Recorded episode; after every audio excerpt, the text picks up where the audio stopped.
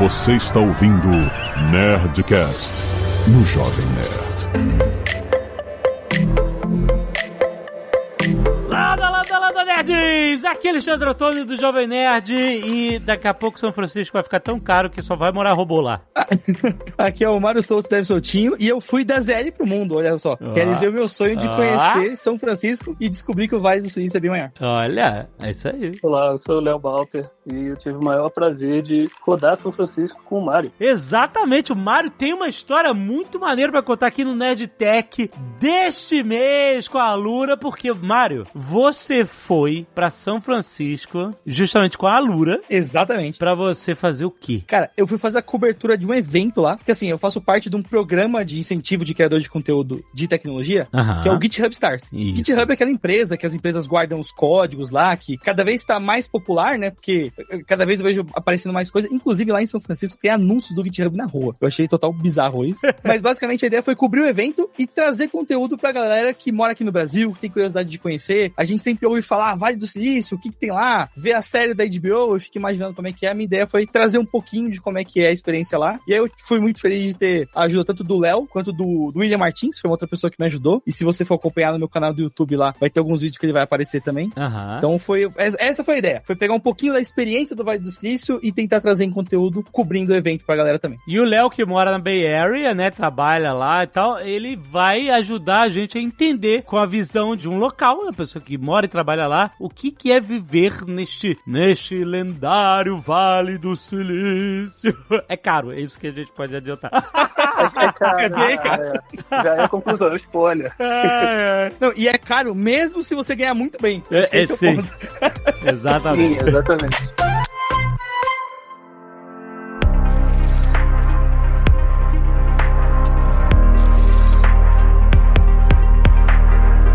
Beleza, vamos lá. Primeiro eu quero ouvir a experiência do nosso querido Mário, Deve Soltinho. Como é que foi? Foi a primeira vez que você saiu do Brasil e, e foi pra Bay Area? Pros Estados Unidos foi. Eu eu já tinha ido pra Argentina antes, com minha noiva. Aham. E aí, pros Estados Unidos foi a primeira vez. E foi bem legal todo o processo, assim, né? Eu fiquei feliz que eu consegui validar o meu inglês. Eh, Todo mundo tem aquele medo de sair do país e achar que sabe falar. Aham, aham. Eu até lembrei na hora de algum Nerdcast que vocês comentaram, tipo, ah, quando você sai do avião e ouve o pessoal do aeroporto falando, você não entende nada, eu consegui entender. Então eu falei, bom, estou praticando o suficiente. Aham, legal, legal. Foi bacana, assim. Uma coisa que de cara eu sofri muito é porque eu fui naquela expectativa do tipo, ah, eu vou procurar algum lugar pra comer aqui e vou tomar um suco, um negócio assim. E aí, sei lá, eu paguei 5 dólares num suco e era um suco de. Era um copo de suco de. daquele suco industrializado, assim, sabe? Aham. aí eu falei, caraca, eu paguei 5 dólares isso aqui. E aí já setei a expectativa da viagem, né? Quem converte não se diverte. É, ainda mais hoje em dia. Pois é, é difícil. Exatamente. Mas enfim, foi toda essa parte de descoberta de chegar no lugar, né? Porque, por mais que todo mundo falava que, tipo, ah, pô, tem muita coisa industrializada e tal, mas foi muito louco, sei lá, eu fui pedir um lanche no lugar, e aí pra galera fazer o ovo, não era quebrar um ovo e abrir, a galera tinha tipo uma caixa de leite de ovo, assim, e, e- e o ovo que ia no sanduíche era dessa caixa de leite, assim. É muito bom. Não, não é muito Porque bom. eu já comprei ela se recusa, ela se recusa a experimentar aquilo, ela fica muito brava quando compra. Ah, Mas eu adoro comprar essa caixinha. É muito gostoso. Aquele ovo de hotel que você come, toda aquela magia você fala, nossa, que ovo gostoso. Café da manhã continental, é caixa. É caixa. O ovo É, já tá é pedindo sua caixa. Teve esse ponto também, né, que eu não fui, não, não tem um voo direto pra São Francisco, até onde eu entendi, então o meu voo foi pra Nova York, e aí foi meio sofrido, né, porque de viagem, pô, pra quem nu- nunca viajou tão longe, é uma viagem grandona. ah, puta viagem. É foda. E, e sem contar também, eu tive o medo de perder o, o avião na conexão, né? Porque como muda o fuso horário, eu tava maluco. Eu botei no relógio os três fuso horários, foi o jeito que eu achei de eu conseguir garantir que Hum. era só bater o olho e eu ia acertar. Mas aí, aí foi tranquilo, né? E aí, chegando em São Francisco, o hotel que eu fiquei, ele ficava perto da Union Square, que é uma, Ah, legal. uma praça bem famosa que tem lá. Sim, muito legal. E aí foi legal, porque eu cheguei ali na, na troca do Halloween pro Natal. Então eu, eu vi a abóboras e o Papai Noel. Legal, legal, cara. Mas assim, qual foi a, a sua impressão de alguém que trabalha com tecnologia a vida toda e que cresceu com essa imagem, né, na, na mente do que que é a Bay Area, São Francisco, Vale do Silício, né, o lugar onde estão todas as, as big techs e etc. Qual foi essa mistura do que você tinha na sua mente, na sua cabeça, essa imagem, e tá lá, pisar lá e, sabe, transformar transformar em realidade. É que assim, superou a expectativa do que eu imaginava que era. Porque eu tinha uma visão meio, meio romantizada de que você ia estar andando na rua e ver as empresas e a galera codando, e realmente você vê. Uhum. Tipo, você vai nos cafés, a galera tá codando. No, no bondinho, aquele que passa no meio da rua que tem lá, que aparece naquela série das Zões da Raven e tudo mais, Aham, aham. eu vi galera codando no bondinho. Tipo, foi bizarro assim. Não, não, não, não, não, não, não, não, aí não é possível. Eu aí vi, o, ca- eu o vi. cara aí tá fazendo só de zoeira. não é possível. No bondinho, puta merda. E é bizarro porque você vai andando na rua, você esbarra, você tá numa empresa diferente. Então você anda um pouquinho, você vê a Mozilla, anda um pouquinho, você vê o Twitter com as pichações lá do, do Elon Musk. Você passa um pouquinho. Tu viu? Tu viu coisa do Elon... Tu viu a parada sacaneando lá o Elon Musk no Twitter? Não, não, mas, mas o o Léo tinha me levado pra dar um rolê lá perto no mesmo dia, assim. Então, tipo, Ah. se a ciência desse um pouquinho mais, a gente conseguia pegar. Ah, A gente passou do lado do prédio do Twitter, só que no dia que a gente passou ainda não tava rolando a pichação digital. ah, não tava rolando, putz. Mas isso é bem legal, assim, sabe? Você consegue ver uma empresa do lado da outra. E tem esse lance também do tipo, a cidade tem essa pegada de dev muito forte, né? Então você tá no aeroporto, você vê propaganda da Twilio, você vê propaganda do GitHub. E é um bagulho que você- eu não imaginava ver, assim, sabe? Pô, porque faz sentido. Se o cara sai do almoço da Big Tech pra almoçar e ele vê que o GitHub lançou algum recurso novo, se a galera testar e botar na empresa, é dinheiro infinito que tá entrando de algum jeito ali, sabe? É, e dinheiro infinito que vai saindo pra você morar em São Francisco, é isso? É, tem esse detalhe que o o Léo pode dar mais detalhes assim. Mas um bagulho que eu quis fazer na viagem também foi não só ter essa visão de turista, né? Foi tentar conversar com a galera que mora lá pra tentar entender como que é custo de vida e essas coisas. E cara, é bizarro o quão caro chega a ser você morar em São Francisco especificamente, assim. Não, é impossível. Em São Francisco é, é absurdo, é uma parada surreal, fora do normal, é tipo, sei lá, 2 milhões de dólares um quarto-sala na cidade, é isso. E aluguel eu nem imagino, mas... De aluguel você vai ver na coisa de tipo 10 mil dólares por mês e o Léo pode trazer números mais atualizados aí. Depende muito da região, depende muito da cidade. Eu não consigo morar em São Francisco hoje. Eu tenho uma família, tenho uma esposa e um filho. A gente mora numa casa de três quartos, então a gente mora no lado leste da Bay Area, da área da Bahia de São Francisco. Eu tenho que atravessar a ponte, eu moro numa ilha. O meu aluguel é, dá em, em volta de 4 mil dólares. Nossa. eu tenho que atravessar a ponte. Nossa. Mas 4 mil dólares eu pagaria um estúdio ou no máximo um quarto em São Hum. Francisco. Aham, aham. É, não. E se for uma área nobre, então fica muito mais caro. É, Quando a gente fala Bay Area, pra quem não tá familiarizado, que São Francisco é tipo, a cidade fica numa península, né? Que é, quem conhece São Francisco pelos estereótipos, né?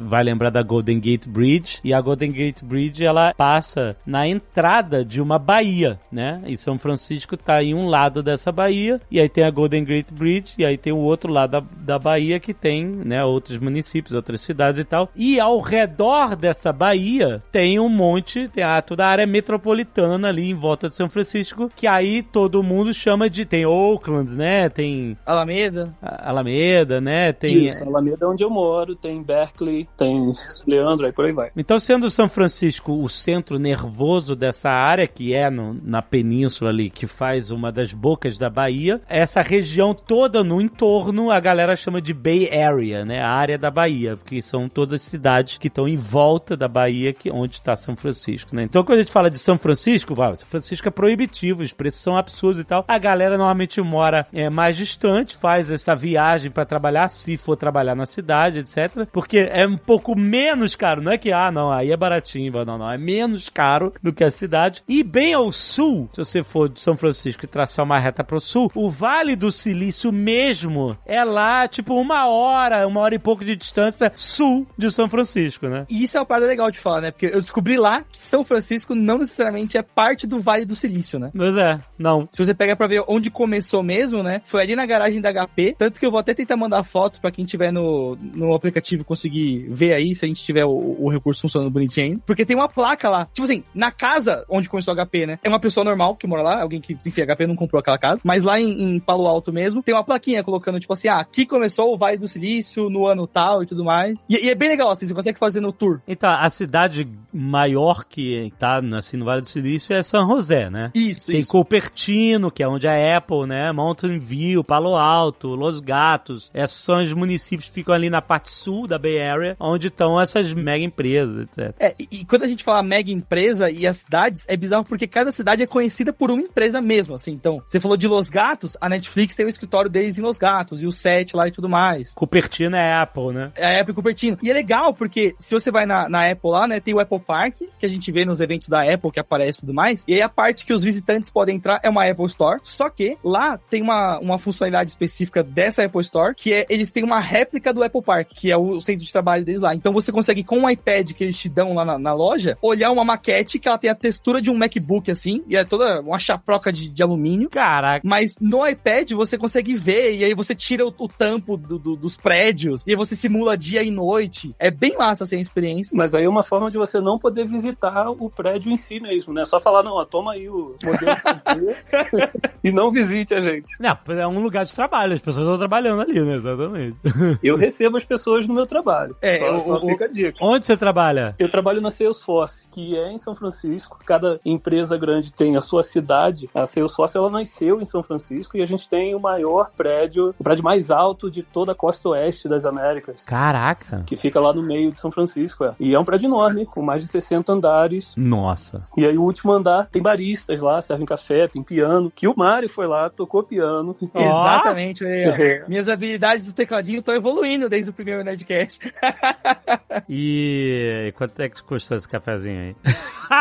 É só uma visita aqui. É só uma visita. Só falar que tá por aqui. Ó, ó, muito bom. Ó, mas o, o mais legal, assim, né? O, o- eu agradeço imensamente o o Léo o convite, né? Quem quiser ver trechinhos dos lugares que eu tô comentando aqui, vai ter os vídeos lá no meu canal, lá, com a ajuda da Lura e tudo mais. E é bem legal porque você consegue ver tudo, né? Então, você consegue ver Alcatraz lá de cima, fácil, assim, você vê a ilha bonitona. E vai indicar também, se você for pra São Francisco, você tem que fazer a tour de Alcatraz, assim. Claro que, assim, visitar uma prisão não é, não é o rolê mais incrível do mundo, mas a ambientação que eles fazem lá é bem legal, porque quando você entra, você é como se fosse um radinho com um microfone, no idioma que você fala, então português aqui, você vai conseguir ouvir lá. E aí, pô, tem toda a ensinação, eles contam de um caso que teve da galera que conseguiu cavar a parede durante 10 anos lá com a colher. É, muito maneiro. A gente, a gente já contou isso também em outros Nerdcasts, que é como se fosse é, narrado por um... ah, Tem uma hora que é narrado por um prisioneiro, tem uma hora que é narrado pelos guardas, tem uma hora que Isso. você ouve que, ah, teve uma briga aqui, você, eles, você ouve a dramatização com efeitos sonoros e tal. É, é muito imersivo. É, é aula de história, né? Eles contam a história Sim. de quando a, a ilha foi já já estava desativada a prisão, mas ela foi tomada por nativos americanos para fazer protestos é, e aí tem né pichações dos protestos que eles mantêm até hoje e tal. Assim, tem bastante história lá. É uma puta aula de história e visitar Alcatraz. Não é um negócio. Eles levam a sério. Eles não ficam fazendo tipo showzinho de visitar a prisão. Olha que é para você aprender sobre a história daquele lugar, desde quando era um forte antes e tal. Muita história lá. E eu não vou dar spoiler de nada, mas o final é bem legal, assim, de você entender. Como eles fecham a história. Quando você entra lá dentro, como eles fecham, eu achei bem legal, assim. E você tem todo o guia do áudio, que o Mário tá falando aí, é, você tem também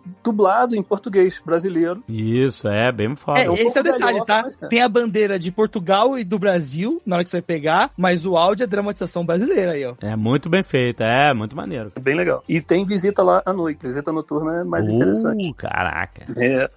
E, e você pega a balsa pra ir também, então você consegue fazer várias coisas, né? É um passeio que você anda de barco, você consegue ver as diferentes pontes que tem por lá, dá pra ver a Golden Gate ao fundo, assim, que, que a posição que a ilha tá a- não, não é tão fácil de ver a ponte. E tem um detalhe também de São Francisco, que é a tal da névoa, né? Que, pô, assim, eu dei sorte do dia que eu fui tirar foto e tudo mais lá na ponte não ter névoa, mas teve um dia que eu vi que não dá pra você ver nada, assim, era só névoa. É, não, é bem isso mesmo, cara. É, é- e é um charme de São Francisco. E é um frio do cacete também, que faz um frio.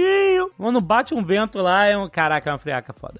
Congela a alma. São Francisco é frio, mas se você for pra São José, já no Vale do Silício, Uhum. é quente, é bem quente. No verão é muito quente. Ah, tá. Já na- também no lado leste da Bahia, de São Francisco, também é bem mais quentinho. E essa história da névoa é legal, que a gente amanhece. E aí os lugares que eu tenho vista pra cidade de São Francisco, você vê que a névoa tá toda lá em São Francisco. Tá tudo nublado lá e eu fico no maior sol, onde eu moro. Olha, existe um tour bem legal que você pode fazer em São Francisco de casa, que é jogar Watch Dogs 2.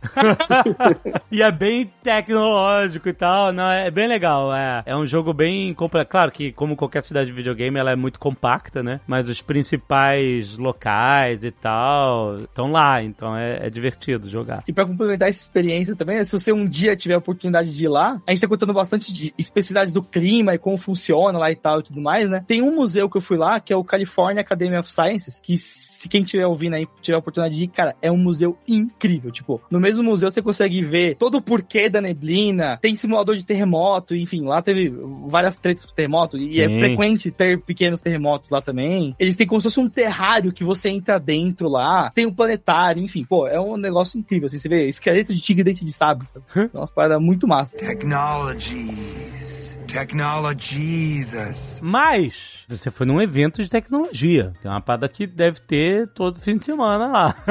na Bay Area e no Vale do Silício. Não, eu descobri que se você quiser, você consegue todo dia participar de um meetup, que é uns encontros menores lá, e a janta tá garantida. assim. Ó, excelente. Eu acho que eu sou o pior representante aqui. Eu nunca fui pra nenhum meetup na, na, na região. Mas e tá, ah, mas é, é- cara, quem é local é isso. Nascido e criado no Rio de Janeiro, fui duas vezes no Pão de Açúcar pra levar amigos. Eu mesmo vi no Pão de Açúcar nunca.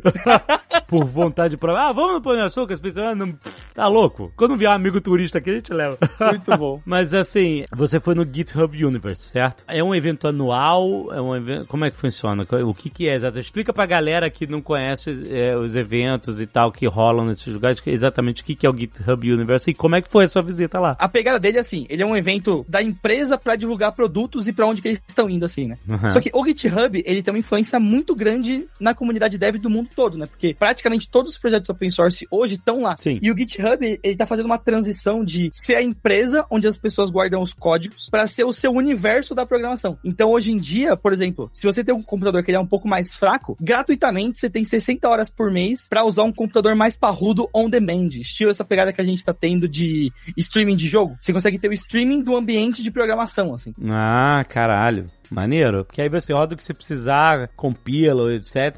numa máquina e aí via streaming, é isso? Você tá vendo. Exatamente. É, se você instalar na sua máquina. Maneiro. Isso é uma parada legal, sabe? Pra quem tá ouvindo, às vezes configurar a máquina é um impeditivo, sabe? É, a pessoa não sabe. Hoje em dia tem noção que a galera mais nova não sabe usar pasta no computador ou não sabe digitar no teclado, porque a introdução de digital dessa galera foi feita pelo celular, né? Então a galera tem o hábito muito mais de digitar no celular e fica catando milho quando vai digitar no teclado. Aham. Pô, antigamente, quando o Jovem Nerd estava no IG, a gente tava num, num data center lá, físico, né, do IG. E aí, o, o nosso querido Alec, Alec Botelho, que trabalha com a gente, o cara, o Alec é ah, um cara muito foda, muito brother nosso, que era o nosso guardião de tecnologia do Jovem Nerd na época do IG. Ele comprou a ideia e ele foi sangue nos olhos e ajudou a gente pra cacete naquela época. Ele trabalhava pro IG, mas ele conhecia a gente, etc. E aí ele foi o cara mais ponta firme. Passaram, passou, sei lá, 15 anos, o cara tá trabalhando com a gente, Magalu. Olha que foda isso. tá Olha na aí. nossa equipe de novo. Mas enfim, na época eu lembro do Alec batalhando lá, falou assim, ó, tem uma máquina aqui que é meio nova, pelo que eu lembro. Ninguém tá usando essa porra. Eu vou meter o Jovem Nerd inteiro lá dentro. Pô, muito bom. É, e tinha alguma parada assim, tipo assim, ô fulano, tem algum serviço rodando naquela máquina lá? Aí o cara, não. Aí ele assim, não, me dá um minuto assim. Ele foi lá, puxou a máquina da tomada. Aí falou assim, deu merda em algum lugar? Ele, não, tá tudo certo. Então eu vou pegar essa máquina pro Jovem Nerd. Eu lembro, eu lembro dessa história de algum Nerdcast, muito bom.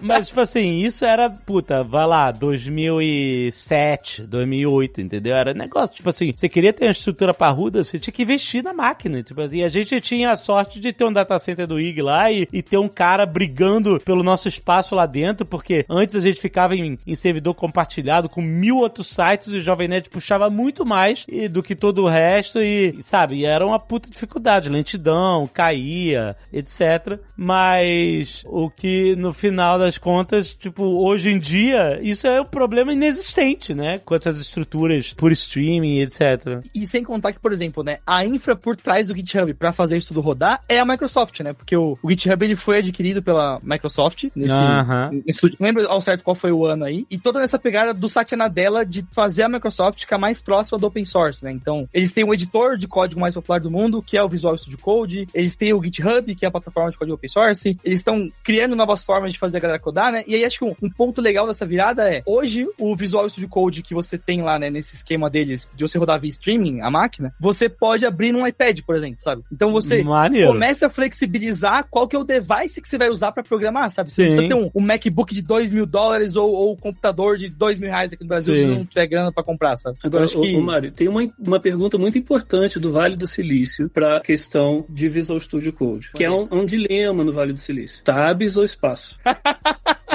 A maior guerra do Vale do Silício tem na série do, do Vale do Silício da HBO. Eu já comentei para algumas pessoas que eu acho que aquilo ali não é ficção, aquilo é um documentário, é uma coisa real. Qual, o Silicon Valley, a série? É, Silicon Valley. Aham. da, da HBO. Aquilo ali é vida real. É, todos aqueles estereótipos, na verdade, são personas da- de todo mundo que vive nessa área, que trabalha nessas empresas. E tem um- um- uma parte lá da série que, que rola uma, uma mini guerra ali por causa de é, pessoas que querem usar tab ou então espaço e times brigando e pessoas brigando por causa disso. E todo mundo sabe que espaço é bem melhor do que tab. Ah, olha aí, Eu olha. sou do time espaço também, só queria dizer Olha, isso ah, aqui é- tem posicionamento.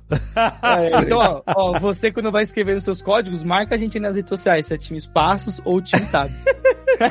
mas, Pô, agora mas que o Alexandre falou que tem posicionamento, acho que eu vou usar tab, que tá um pouquinho mais à esquerda.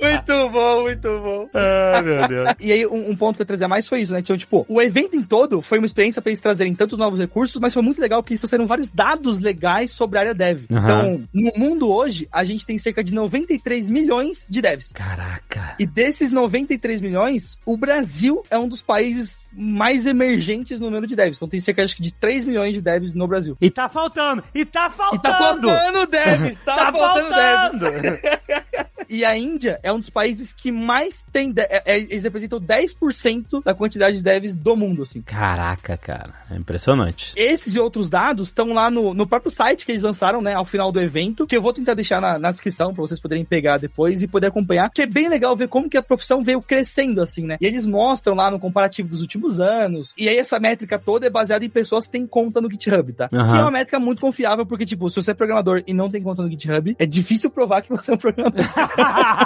Ah, Imagina, exatamente. E aí, uma coisa que eu gostei muito do evento foi a preocupação deles em ter uma experiência legal como um todo, assim. Então, pra quem for ver o vídeo lá também e tudo mais, os patrocinadores, por exemplo, eles não tinham só um stand que eles iam lá e, e, e davam alguma coisa, uma caneta, alguma coisa assim pra você, e você trocava ideia de alguma vaga. Cada stand tinha uma apresentação do patrocinador. Então, a galera ia lá e te mostrava como que era usar o produto. Tinha sorteio de Play 5, que eu fiquei na expectativa de ganhar e não ganhei. Ah, tadinho.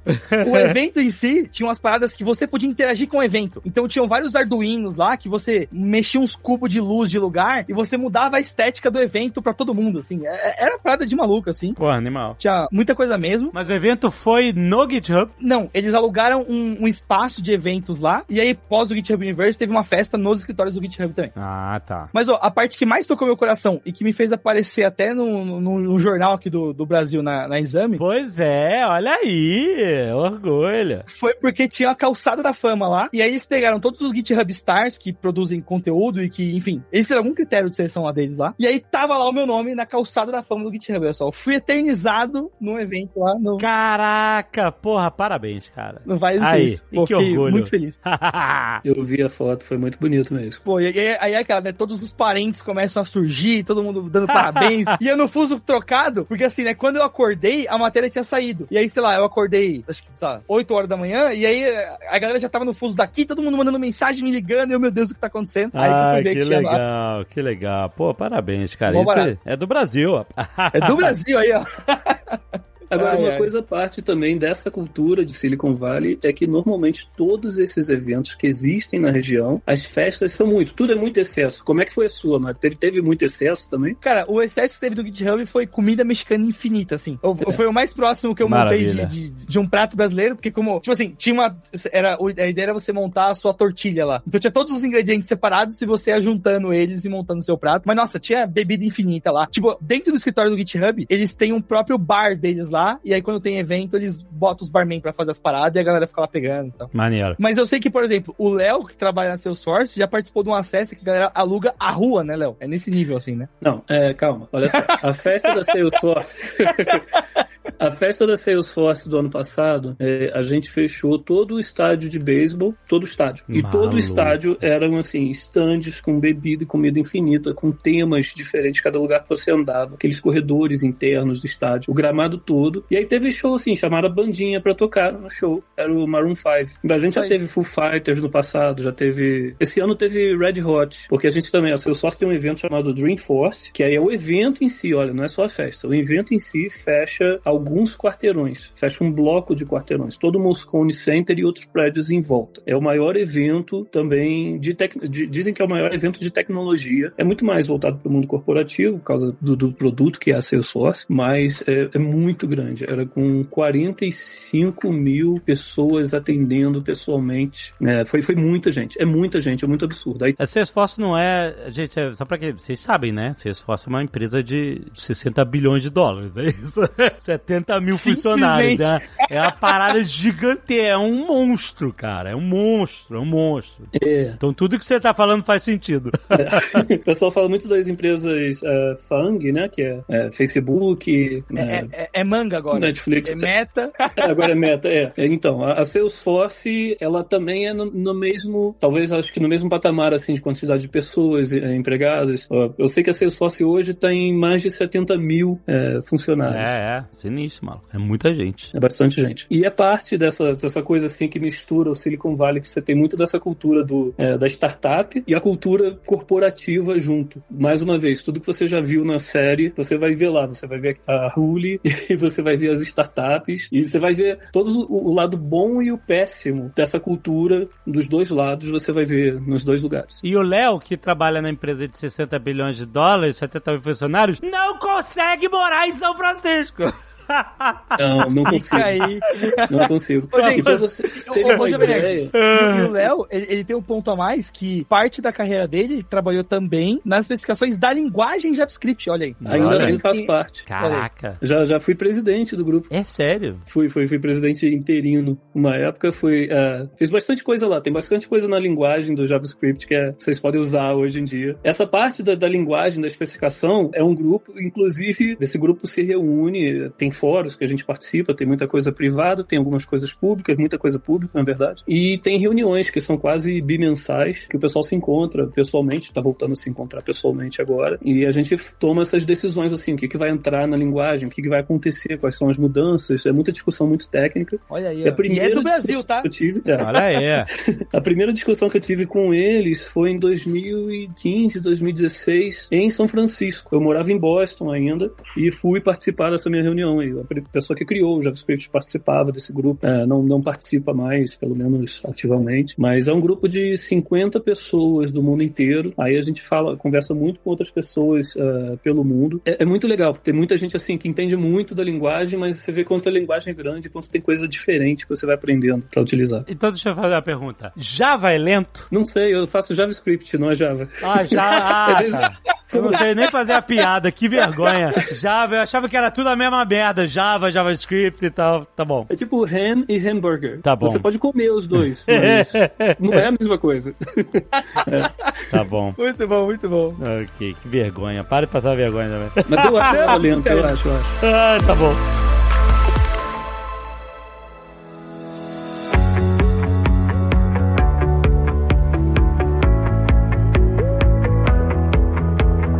E nessa, assim, acho que um. Dando, dando uma sumarizada de novo assim, é bem legal você ir vendo essa parte da história da computação que tem lá, né? Então, por exemplo, quando eu fui na Netflix, eu descobri que a Netflix tem M's de tecnologia que eles ganharam por, por exemplo, tipo, Bandersnatch, por exemplo. E aí Uhum. tem o troféu lá que você consegue ver e tudo mais. E uma parada que me pirou completamente foi o Museu da Computação lá em, em Palo Alto também. Aham. E, cara, é incrível. Pra você, ter noção, eu fiquei duas horas no museu. E aí eles falam, tipo assim, do ábaco até a tentativa de metaverso frustrada que a gente tem.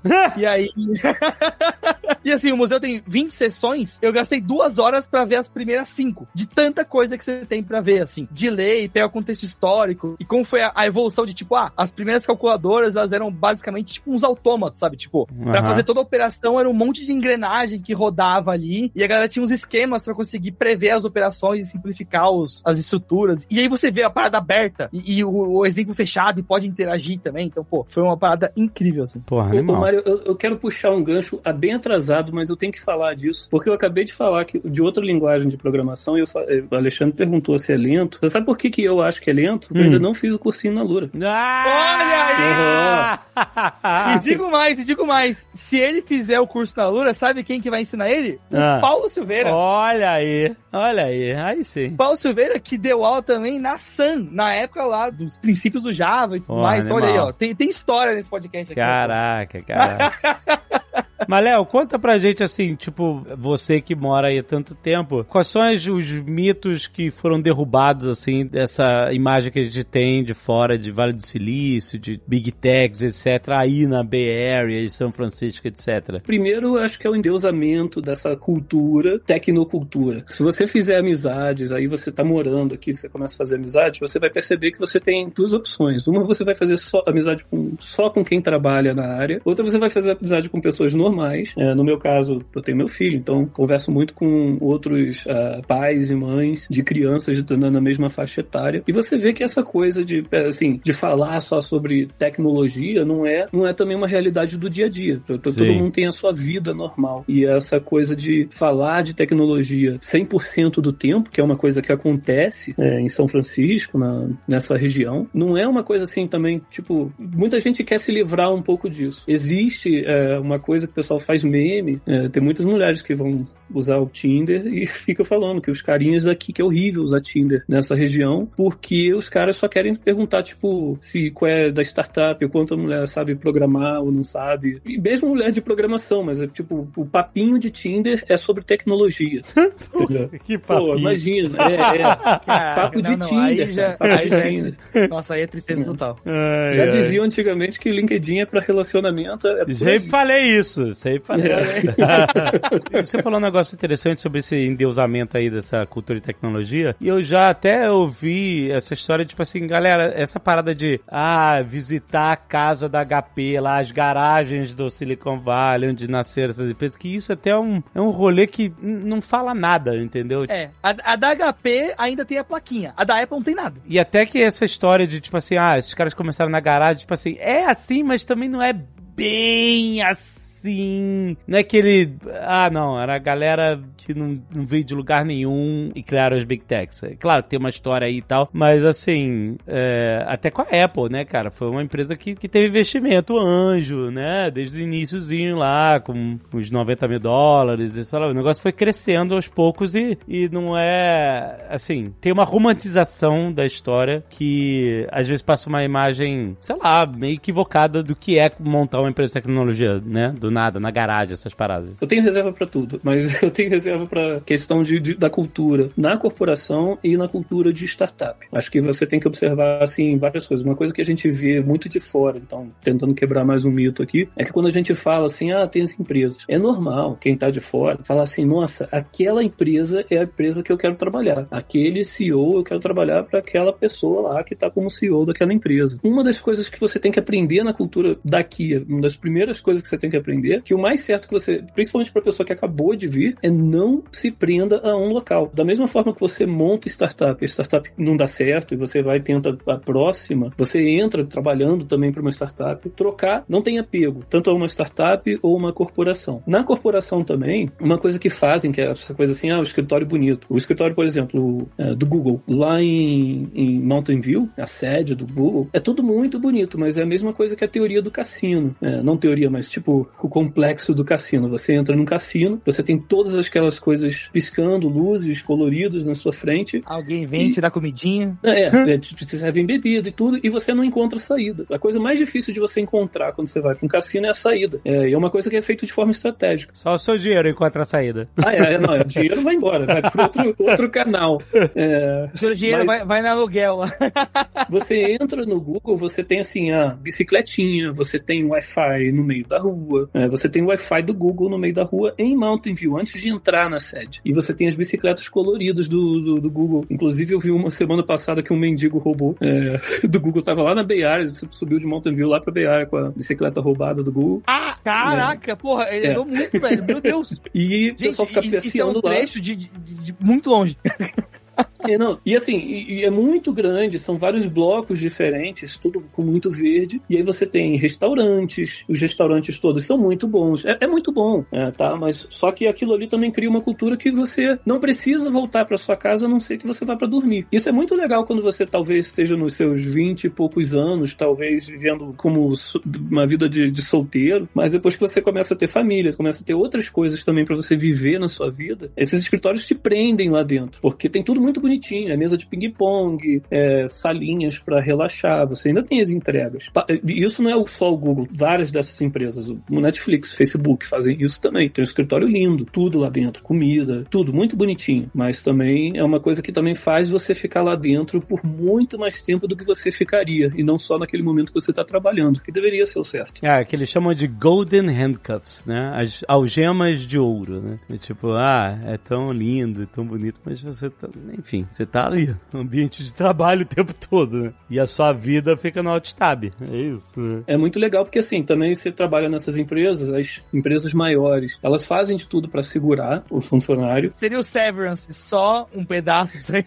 é, é, é, é, é, o Severance é, é, talvez é a continuação, né, do Silicon Valley. Mas tem é, essa questão de, da empresa segurar, então também tem várias outras coisas que essas empresas grandes vão fazer para te dar algumas garantias. E aí eu tinha muito preconceito em, em entrar para trabalhar numa corporação. Hoje trabalho em uma corporação, mas eu tenho um conforto muito grande que eu não tinha antigamente e o salário também é, é bem maior. Ah, me menos, ó, menos o Twitter que ele não tá segurando muito não. Pois é. Ultimamente. o Twitter não segura, mas é parte dessa cultura. Você lembra que eu falei que é fácil, tipo, não se apegar numa empresa? Aham, uh aham. -huh, uh -huh. Tirando a exceção para quem é imigrante, quem tem visa para trabalhar, porque aí é muito mais enjoado, quem tem visto de trabalho. Sim, porque fica dependendo de estar empregado para poder ter o visto, pois é. Pois é, as pessoas têm 60 dias para arrumar outro emprego, senão tem que deixar o país. Caraca. Mas é, é normal, assim, as pessoas que saíram, muitas delas já estão encontrando emprego, vão encontrar emprego. Tem gente também que vai tirar um tempo sabático, porque podem ter essa condição. Para quem é imigrante é mais enjoado, porque você tem que garantir que você vai conseguir alguma coisa em 60 dias e que se não ferra com a situação do visto, é muito mais enjoado. Mas faz parte dessa realidade também. Saiu aqui e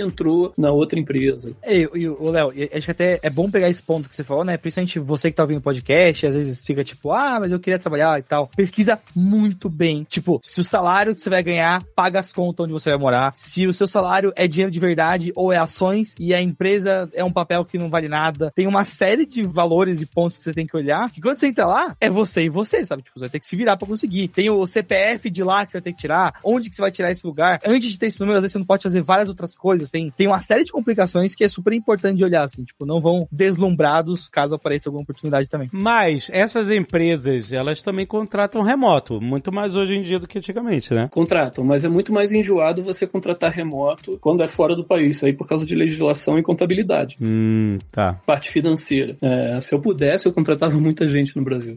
Mas, mas contratava mesmo, muita gente. Tem muita gente boa. Ó, outro mito, hein? Não é porque é Vale do Silício, não é porque é mais caro que também são, é, que seria necessariamente as melhores pessoas, não. O Brasil é muito, mas muito bom é, no mercado. Tem anos de carreira, eu posso falar isso assim, com maior afirmação do mundo. O Brasil é muito bom de qualidade de, nessa área de tecnologia, área de desenvolvimento. É muito bom mesmo. Brasileiros, em geral, são muito bons. É a Lura, né, meu amigo? é claro. Tem aluno aí, ó. Sabe o que? Não, vou até ler, ó. Desde as apostilas da Kaelon. Oh, que a galera é, dava aí, ó. Era tudo aberto as apostilas. muita gente aprendeu. Tem a apostila da Kaelon que até hoje é usada em faculdade aí, ó. Ah, não é. Tá vendo? Uma coisa que é legal de ver, tem um site chamado levels.fyi. Tô me treinando aqui para não falar inglês. Esse site, levels.fyi, ele tem uma lista, uma comparações de todos os salários é, da área de tecnologia dessas empresas aqui. Então você pode botar é, Google, Facebook, Microsoft, Salesforce e você bota quais os níveis de carreiras e ele faz comparativos e mostra também todos os benefícios que essas empresas dão. Recomendo muito se vocês forem olhar, olhem o quanto o Netflix paga, porque é coisa tipo, Netflix é um dos mais absurdos, salários mais absurdos e é quase que igual para todo mundo. O salário lá de desenvolvedor é de 500 mil por ano. é. é de 500 mil por eles ano. Têm, eles têm uma cultura lá que é tipo, eles vão pagar o maior valor possível e a expectativa é que você tenha o melhor desempenho possível, assim também. E aí, se você não atingir por algum motivo a expectativa, você sai, é. mas eles falam, tipo, ó, oh, tudo bem, mas você vai ganhar quatro meses de salário ainda e a, você trabalhou aqui, então você vai conseguir arrumar emprego em algum lugar porque você trabalhou na Netflix. Caraca! É bem absurdo. A Netflix é uma das empresas que mais investiu, assim, na parte tecnológica, né? Tipo assim, a gente olha pra Netflix como empresa de conteúdo, né? Mas eu sei que a, toda a parte de streaming, de compressão de vídeo, de sabe, é, isso, é antes dos assets mais poderosos da Netflix, né? Foi o que eu falei, a, pô, eles têm M de tecnologia, sabe? Tipo assim, e quando você vai pra essa parte mais de tecnologia, é só você a, analisar todos os streamings que você usa no seu dia a dia, eu tenho certeza que talvez você goste mais de um deles aí, Não, e talvez é. seja do Tudum. Falando em Tudum, Stranger Things é, é o salário que eles pagam, né, pras pessoas. Que é bem estranho como é que você consegue vender aquelas séries, aquela assinatura lá que você tá usando do seu amigo, e a galera tá pagando esse salário aí de 500 mil. É muita coisa. É, é bom ver ao mesmo tempo. Se você vê Google, se você vê Microsoft, você vê que não é esse mesmo salário para as pessoas que trabalham lá normalmente também como desenvolvimento. Realmente essa parte aí da Netflix arrebenta. E a Netflix tem essa diferença, né? Que a Netflix é dinheiro, dinheiro mesmo, né? Às vezes elas tentam compensar com ações também, ou benefícios e outras paradas, assim. Sim, sim. Também aí tem a parte salarial, mas tem a parte toda de, de benefício. Uma das coisas que. Aí outro mito também, que morar nos Estados Unidos em geral não é nenhuma é, mar de, de flores e, e você tem que se virar com um plano de saúde, por exemplo. Aí você tem que ver qual empresa que vai cobrir melhor é, plano de saúde, é, outras opções. A Salesforce recentemente passou a dar de três a seis meses de licença maternidade barra paternidade. É, dependendo de quem é, tipo, pai ou mãe primária, da, da- quem é o cuidador primário da, da, da criança. É, serve para adoção também. Tem outras empresas também fazem de três a seis meses. É comum aqui na, na, na Bay Area você fazer essas, esses números enormes. E isso eu considerando os Estados Unidos, que é um país que é precário em termos de leis trabalhistas, né? Essas empresas elas oferecem muito mais do que até o mínimo de benefícios que se espera, né? De governamentais e tal, né? Tipo, os caras realmente Sim. cavam mesmo uma, um, um ambiente muito é, atrativo, né? Para os profissionais, etc. Né? Eles oferecem mais do que o mínimo, né? Sim, a, re- a retenção é muito importante para essas empresas porque sai muito caro. Como o Mário falou, ah, você tem um severance muito grande para a pessoa que sai, vai pagar quatro meses se a pessoa sair. Severance é, é tipo. Aviso prévio. É o aviso prévio, exatamente. Isso aí. Foi o que o Elon Musk falou, ah, galera tem, quem quiser sair, no ultimato tem três meses de aviso prévio, e quem quiser ficar e se fuder do meu lado, continua com seus... Isso aí. Isso é o Severance. né? Microgerenciamento na veia. Não, não, é, é, brin- é- é brinquedo, né? Ele- pra ele é brinquedo, ele tá brincando. É um brinquedo de 50 bilhões, né? um brinquedinho barato. Technologies. Technologies. Alexandre, você estava falando muito dessa questão de como é que a empresa vai fazer retenção de, de funcionários. Eu acho que um dos maiores exemplos de retenção que você tem hoje em dia, também do, do- do documentário Silicon Valley da HBO, é que você tem casos como o Big Head, que às vezes você quer manter a pessoa, só que você tem uma empresa tão grande e tem aquele emaranhado lá de coisas, o que está acontecendo dos times aqui e ali. E é importante, eu sei que eu participo disso no- nos meus times. Eu sou gerente de produto, eu sei que eu tenho um número X ali de headcount e uma das coisas mais preciosas para mim é o headcount e manter é, aquela quantidade de pessoas que trabalham ali no meu grupo. É, você não quer que o seu time desmorone embaixo de você, é isso, né? Claro, claro. Não, porque uma coisa é você manter o headcount e você está sempre lutando para aumentar. Você trazer mais pessoas para trabalhar com você dentro daquela sua corporação. Então você está brigando contra outros times internamente. E aí, no caso, quando acontece uma má administração, não é o meu caso, mas se acontece uma má administração, é importante ainda manter o headcount e, acontece o que tem na série, que é o Big Head, que é o cara que ficava lá no, no telhado. No, no caso da série ali, a Huli, mas vamos falar aquilo ali era o Google. É, ficava ali no telhado do Google, em Mountain View, sem fazer nada. Mas era para manter o headcount do time também. Isso é uma coisa importante. No caso, o cara tava querendo também manter ali é, direitos de, de propriedade intelectual, mas é também muita dessa parte assim, tipo, a empresa precisa reter. Acontece isso em Silicon Valley, é, acontece isso em várias empresas de Silicon Valley. Agora, partezinhas que as pessoas não contam muito, mas tá aí todo dia. Quando a gente fala de retenção aqui também tem vários fatores, né? Porque pra empresa é muito caro contratar, porque é difícil conseguir tá, né? Tá faltando devs, perder uma pessoa que já tem um ano de experiência é muito caro, porque essa pessoa tem tanto conhecimento da empresa e de outras paradas, que até você contratar outra pessoa que vai aprender isso, é uma parada que é super pegada aqui. E quando você vai pra gestão, perder uma vaga que você tem ali começa a dificultar pra lançar projeto e várias outras coisas. Então, tem essa parte burocrática aí que às vezes a galera não pensa muito, mas que tem um impacto grande. Agora, você acha, justamente, é- essa coisa de retenção é importante, mas você também mencionou que, ah, por exemplo, ah, beleza, o cara vai trabalhar na Netflix e ele sabe que ele vai conseguir trabalhar em qualquer lugar porque ele, enfim, vai ter aquilo, vai estar no currículo dele e tal. Você acha que pra quem tá aí, é, e, e tá em, em empresa de tecnologia. Porque uma das coisas que as pessoas podem temer é se tipo assim, pô, eu vou pra lá, eu vou pagar uma grana fodida, eu vou ficar pendurado num visto de trabalho e fazer uma vida lá e de repente eu posso perder meu emprego e, caraca, o chão desaba da minha, embaixo do meu pé, né? Você mencionou sobre as pessoas circularem entre empresas por causa do próprio currículo que elas vão montando aí. Você acha que isso é um, faz parte dessa cultura de Bay Area, dessa, do universo de tecnologia aí, de tipo assim, ah, cara, relaxa, se você vai trabalhar numa empresa grande aqui, se você amanhã perder emprego, se o Elon Musk comprar tua empresa e pirar e você tiver que sair, você vai ter, tipo, tu vai trabalhar em outro lugar, vão te contratar. Tipo assim, isso é uma realidade ou tem dificuldade mesmo de você se realocar? Sim, não. Acho que depende do background da pessoa. No meu caso, eu tenho família, é, eu pago uma creche, um valor absurdo pro meu filho. Pra quem não sabe, eu pago quase 2 mil dólares por mês. Então, no meu caso, eu preciso muito mais de estabilidade da, da empresa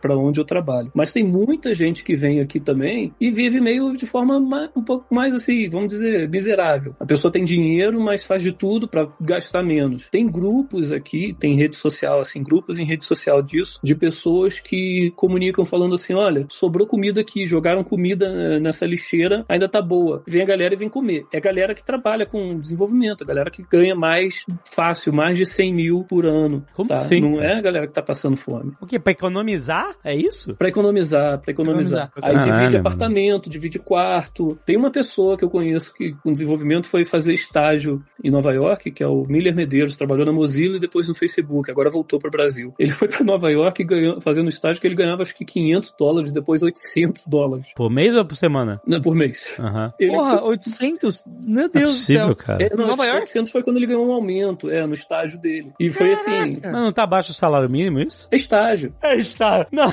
nada se aplica, é estágio. Mas ele falava assim de umas histórias que ele tinha um micro-ondas, era a cozinha dele, era um micro-ondas, que era tão sujo que ele, tipo, ele tirava a tampa do, do- da comida congelada e ele usava embaixo pra forrar, de tanto nojo que ele tinha daquilo ali. Então, assim, tem, é, assim, no, no caso do Miller não foi uma opção dele, tá, de viver dessa vida com perrengue, ele, tipo, foi a oportunidade de pegar um estágio, e é um cara que prosperou muito, ele é muito inteligente, é uma das minhas referências, mas tem outras pessoas aqui que decidem ficar assim, meio na miséria, e outras pessoas que trabalham, assim, para essas empresas que, ah, não, a empresa tem que dar comida. A minha empresa não, não dá almoço, tem muito snack, né, Salesforce tem muito snack, tem snack, tem café, tem muito salgadinho, mas eu tenho que comprar e descer para comprar a minha própria comida. Quando teve a pandemia, o pessoal foi trabalhar de casa, uma das histórias- que aconteceu assim, Facebook, Netflix e, e Google, tinha uma galera que começou a ficar pedindo para a empresa reembolsar a comida que estavam pedindo de casa no, hora- no horário de trabalho e pro jantar também. Ah, porque a galera antes comia lá no, no bandejão, é isso? Isso, isso. Aham. Na Salesforce tem uma, uma estante que botam frutas, toda semana carregam. Aí é banana, maçã, frutas normais, fruta do dia a dia, uma laranja. E aí você sempre pega alguma coisa ali pra comer, é um, é um snack. Cara, tem uma galera que vai toda segunda-feira, que quando recarregam, e que aparece assim, vai lá, pega tipo dois cachos de banana, todas as maçãs que couberem na mão, leva pra mesa de trabalho já pra garantir mais cedo, e vai embora pra casa levando todas as frutas que conseguem carregar. São essas pessoas de Carmen Miranda. E o pessoal falando de jeitinho brasileiro.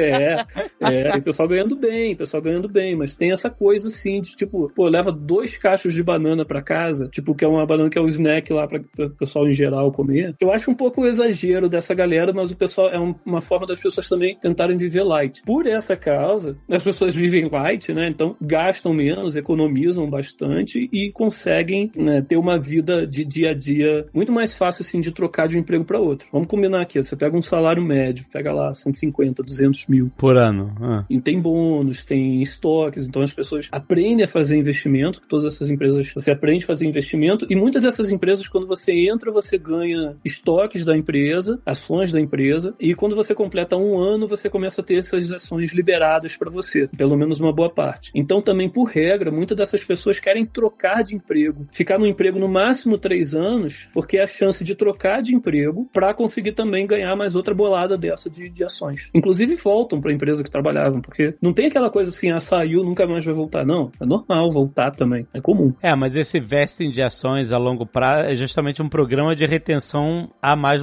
a longo prazo. Tipo, ah, quanto mais tempo você vai ficar, mais ações você, você vai ter da empresa e, pô, você pode se dar benzão no futuro, né? empresa valorizando e tal, né? Todo mundo é um ganha-ganha, né? Sim. Exatamente. Né, para estimular a, a retenção, como você falou, ah, fica aqui muitos anos que você vai se dar bem com a gente, é isso. Como tem muita empresa, tem muito movimento, tem também muita oportunidade. Tem startup nascendo todo dia. Hum, então, é. se você quiser trabalhar numa startup, vai ter uma que vai aparecer amanhã, que vão criar. Vai ter a Pied Piper amanhã, você pode ir lá aplicar e trabalhar. É, E- eu lembro que eu tinha um episódio dos Simpsons que o Bart vai trabalhar numa startup, contratava só jovens, e aí o, o cara fala assim: pegue algumas ações, aí tinha um rolo de papel higiênico, só que eram ações. Aí ele puxava assim o rolo, vrr, vrr. Um, tipo Meu assim, Deus. pega, pega ações. Aí isso era o tra... E aí no final, é claro, que a startup fale e, os, e as ações não valiam uma porra nenhuma. Mas assim, esse é o risco de você entrar na startup. Você pode entrar na startup cedo, fazer parte lá do quadro de fundadores e, e ter um, né, mais benefícios e tal. E se a empresa explodir, tu tá milionário. É isso. Só com as ações, né? A galera lá, massagista do Google ficou famosa, né? Que ficou milionária porque eles pagavam com ações. eles davam acho que uma grana e, e um monte de ações do Google bem no início lá, década de 90 e tal. E, a- e aí ela, ela ficou milionária, né? Com, com essas ações. Eu tenho uma colega de trabalho que trabalhou numa startup, que ela teve ações, sei lá, uma startup, uma empresa pequena, sei lá, e que tinha ações e, e ela, tipo, cagou para essas ações, manteve lá na, na- na carteira dela de ações, nunca se importou com aquilo. E a empresa, depois de um tempo, foi vendida ou foi comprada pelo grupo lá da, da GameStop. Então virou GameStop. É, e, e aí teve aquele Caraca. lance lá do ano passado que o pessoal fez aquela manipulação com os tweets. Nossa! Ela tinha lá ela ganhou muito dinheiro, mas muito dinheiro. Ah, caramba, ela achava que nunca ia usar aquilo ali, uma merreca que ela tinha. Mas Cara, pô, isso aí é equivalente a ganhar na, na loteria, né? É, não, isso é loteria. Você não tem como tu fazer um planejamento de carreira Não, contando que você vai ter nenhum. umas ações que vão valer milhões em alguns anos. A vida real mesmo de, de quem trabalha com tecnologia, ainda mais no Vale do Silício, etc., é, é você ter um salário, benefícios e, e construir sua carreira, né? é, né, assim, é, eu concordo. Eu, não- É. eu sou péssimo com ações, tá? Então, se você quiser conselhos sobre investimentos e tudo, não pergunte pra mim. Eu sou a pior pessoa. Eu sei É. pegar minhas ações da Vest e eu vendo, que é mais fácil. Tô investindo na, na carreira lá do meu filho ainda. Technologies. Technologies. Existe recrutamento, tipo assim, quem tá no Brasil e sonha em, sei lá, ah, não, eu quero trabalhar nessas grandes, eu quero estar fisicamente lá, eu quero ir pra Bay Area, eu quero trabalhar em São Francisco, no Vale do Silício, que seja em Palo Alto. Tipo assim, eu, eu sonho em ter uma carreira e eu quero viver essa experiência também, de estar lá, de não estar remoto, eu quero estar lá. Esses caras, você falou, ah, é um pouco mais complicado contratar é, gente de fora, porque, enfim, tem todo esse lance de, às vezes, para contratar fisicamente, né, a empresa tem que patrocinar um visto de trabalho, né, todo um rolê, né, não é um negócio mais fácil do que contratar alguém que esteja no país. Mas, assim, tem essas vagas, as pessoas podem cavar essas vagas de, ah, não, o meu sonho é morar no Vale do Silício ou na Bay Area e trabalhar lá. Eu quero ter pelo menos a experiência. Mesmo que eu volte pro Brasil depois, eu quero ter essa experiência durante alguns anos. Tem um caminho pra isso? Não é fácil, não é fácil, tem um caminho, não é impossível. Inclusive, eu tô sabendo aí que tem pessoas como o Mário que tá ganhando convite aí, mas não tá querendo mudar agora, não. Olha o Mário! Olha! Pois é, pois é. Beijinho no ombro.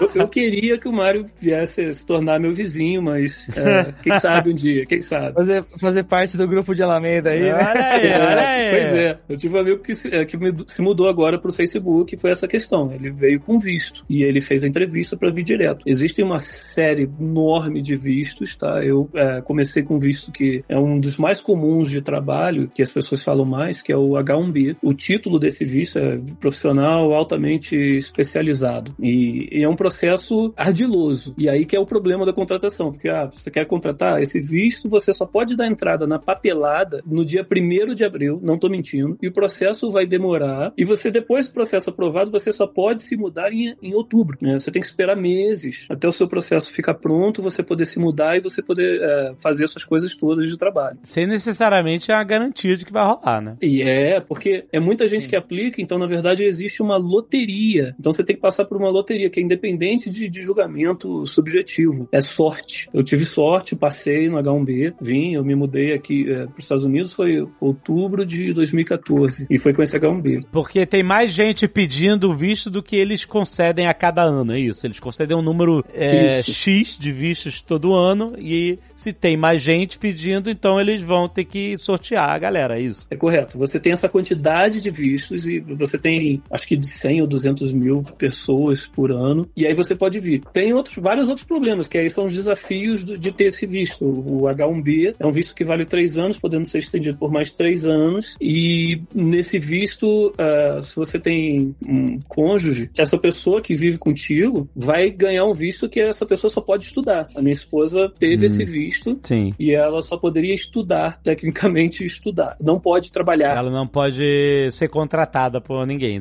e trabalhar. É, você não pode ter nenhuma fonte de renda. É, a pessoa que está com visto também não pode ter nenhuma outra fonte de renda. Existem umas startups, umas empresas menores que exploram as pessoas porque fica essa dificuldade ou até também o, o mito de que quem tem visto é muito difícil de trocar de trabalho. Na verdade, quem tem visto de trabalho e está aqui já nos Estados Unidos é muito fácil trocar o visto. Não é tão difícil, é fácil. Como assim trocar o visto? Trocar pelo quê? Trocar de empresa, porque o visto é vinculado à empresa. A empresa ah. quem pede visto pra você. Então, se você trabalha no Facebook, quer ir pro Google, é o Google, quando fala contratar, você fala, não, mas eu tenho aqui o visto H1B. E aí o Google vai fazer, não, olha, a empresa fornece os advogados de imigração e fala, não, a gente vai aplicar aqui para você o visto. A maior dica, dica de ouro, de ouro, para todo mundo que vem é, quando você pisar nos Estados Unidos, você já ter, assim, um plano concreto com a empresa, com dados datas de como vai ser o seu processo de green card. Senão a empresa vai te enrolar, tá? Aconteceu comigo no passado, não tá acontecendo mais. A empresa precisa investir no seu processo de green card, te dar essa noção assim de quando que vão dar entrada pro processo para você, quando que você vai ter o seu uh, green card de volta, quando que você vai ter isso aí, porque o processo de green card também demora. Que o green card é um visto de residência permanente, é isso? Isso, é o que torna você imigrante. E aí depende de você estar tá contratado por empresa X ou Y, é isso? Tu pode Correto. Correto, correto. E tem esse green card que é vinculado ao emprego, que é um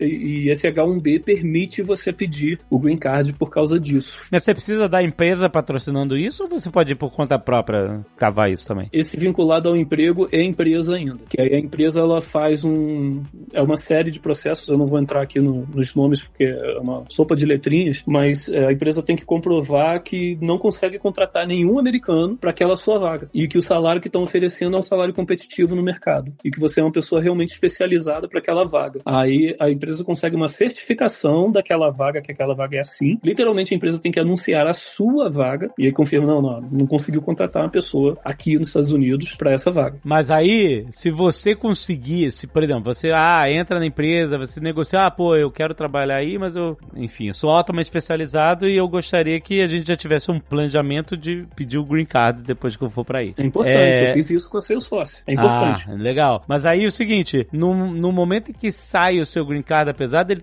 ter sido patrocinado pela empresa, de ter sido vinculado ao seu trabalho, no momento em que você tem o green card, se você, por exemplo, for demitido da Salesforce ou de qualquer empresa que trabalha, você já não, não perde, você não tem que ir embora, que nem se você estiver pendurado num visto de trabalho sem green card, é isso, né? Isso. Quando eu tenho green card, aí outra vantagem, a minha esposa também ganha green card junto, se a pessoa vem com crianças e as crianças são nascidas no Brasil, as crianças também também vão ganhar e se torna com título de imigrante, porque esse visto de trabalho, apesar de você morar aqui seis anos, é, eu tô aqui, por exemplo, há oito anos. O meu green card ainda não saiu. Eu não sou considerado imigrante, tá? Eu sou considerado não imigrante, trabalhador não imigrante. Caramba. O visto atual é o O1, que chamam de profissional extraordinário, que é muito similar ao H1B, os prazos também, mas para dar entrada é muito mais rápido que o H1B. Mas tu tem que ficar renovando, né? Renovando, renovando, renovando. É, são três anos iniciais, depois renova cada um ano. Mas como o meu green card deve sair é, em breve, vou estar comemorando muito. Aê! É, muito mais do que a derrota da Argentina na Copa do Mundo. É,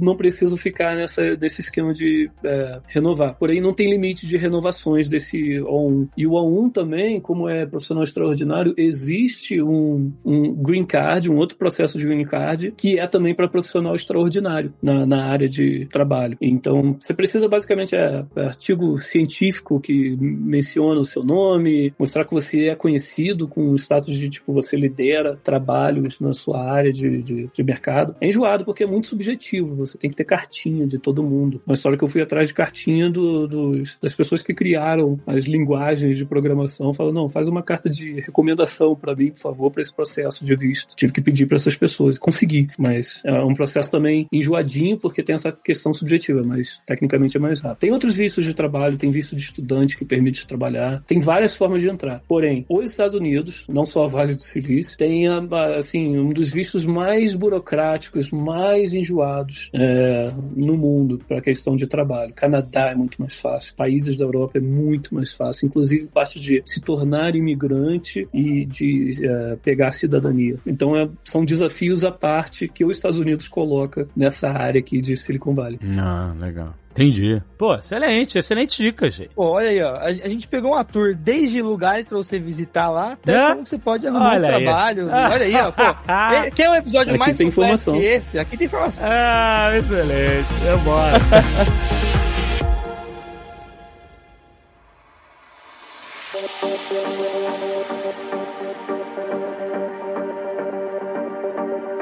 Vamos para o Jabá, Mário Soutinho. Olha aí, o que, que temos? A Lura, é isso. é. Esse programa inteiro falou assim: olha, excelente profissional no Brasil, por quê? A Lura.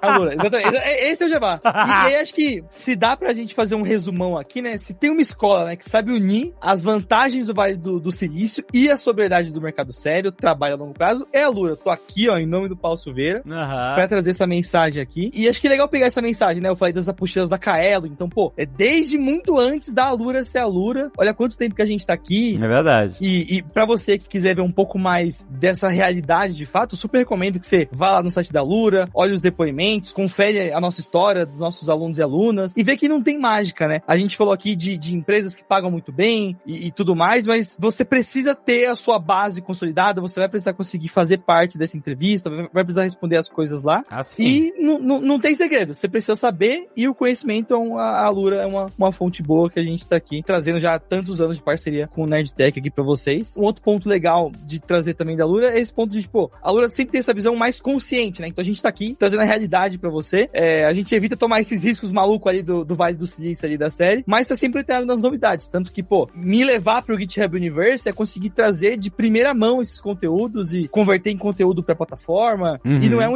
uma coisa só minha, né? De todas as instrutoras e instrutores que tem na Lura hoje fazem parte dessa ideia e acaba refletindo nos cursos, né? Dado todo esse contexto aqui, que eu tô, eu tô inspirado no, no modelo do Paulo hoje aqui, tá? Tô mais nas frases. E aí deixa aqui o convite pra você se matricular hoje aqui com o nosso link patrocinado aí, com 10% de desconto, pra você participar desse Aluraverso. Exato. alura.com.br barra promoção barra nerd, você já sabe, tem link aí no post. Exatamente. E vem você fazer parte desse Aluraverso que vai desde o Vale do Silício até a Zona Leste de São Paulo, que é de onde eu vim. Aê, garoto! Isso aí, orgulho! É do Brasil! Aê, alura! Ah, muito bom! E se vale o gancho de uma das pessoas que eu sou um dos autores da linguagem do JavaScript, eu posso falar que o conteúdo da Lura é muito bom, hein? O Ó, conteúdo do JavaScript é muito Olha bom. aí, olha aí. Com essa aí nem o Paulo contava agora. Excelente! Até mês que vem, galera!